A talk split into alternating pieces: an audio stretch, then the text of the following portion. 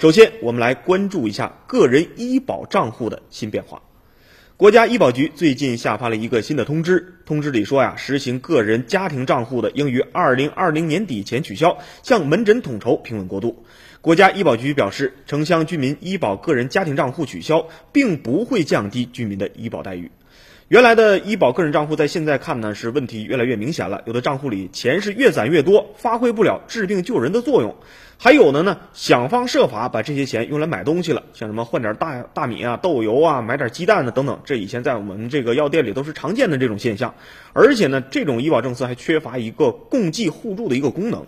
这次取消了居民医保个人账户呢，对医保机构来说，由于取消之后不再涉及个人账户，应该说管理成本有所下降。对参保人而言呢，今后医保基金保障能力增强了，原因是可以用大家的钱来帮助真正有大病的患者。从政府的角度来讲，可以降低财政压力。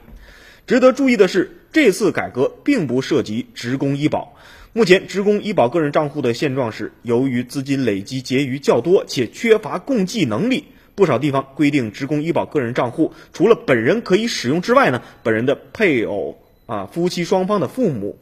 这个子女都可以使用，同时扩大了使用范围和使用区域，增加了个人账户的共济功能。同时，我们也要看到，职工医保个人账户改革后的共济功能其实仍然是有限的，只是职工家人才能够共用，削弱了医保制度的共济能力。为此呢，不少专家也是呼吁了，无论是居民医保个人账户还是职工医保个人账户，都应该彻底给取消了，以盘活医保个人账户的资金。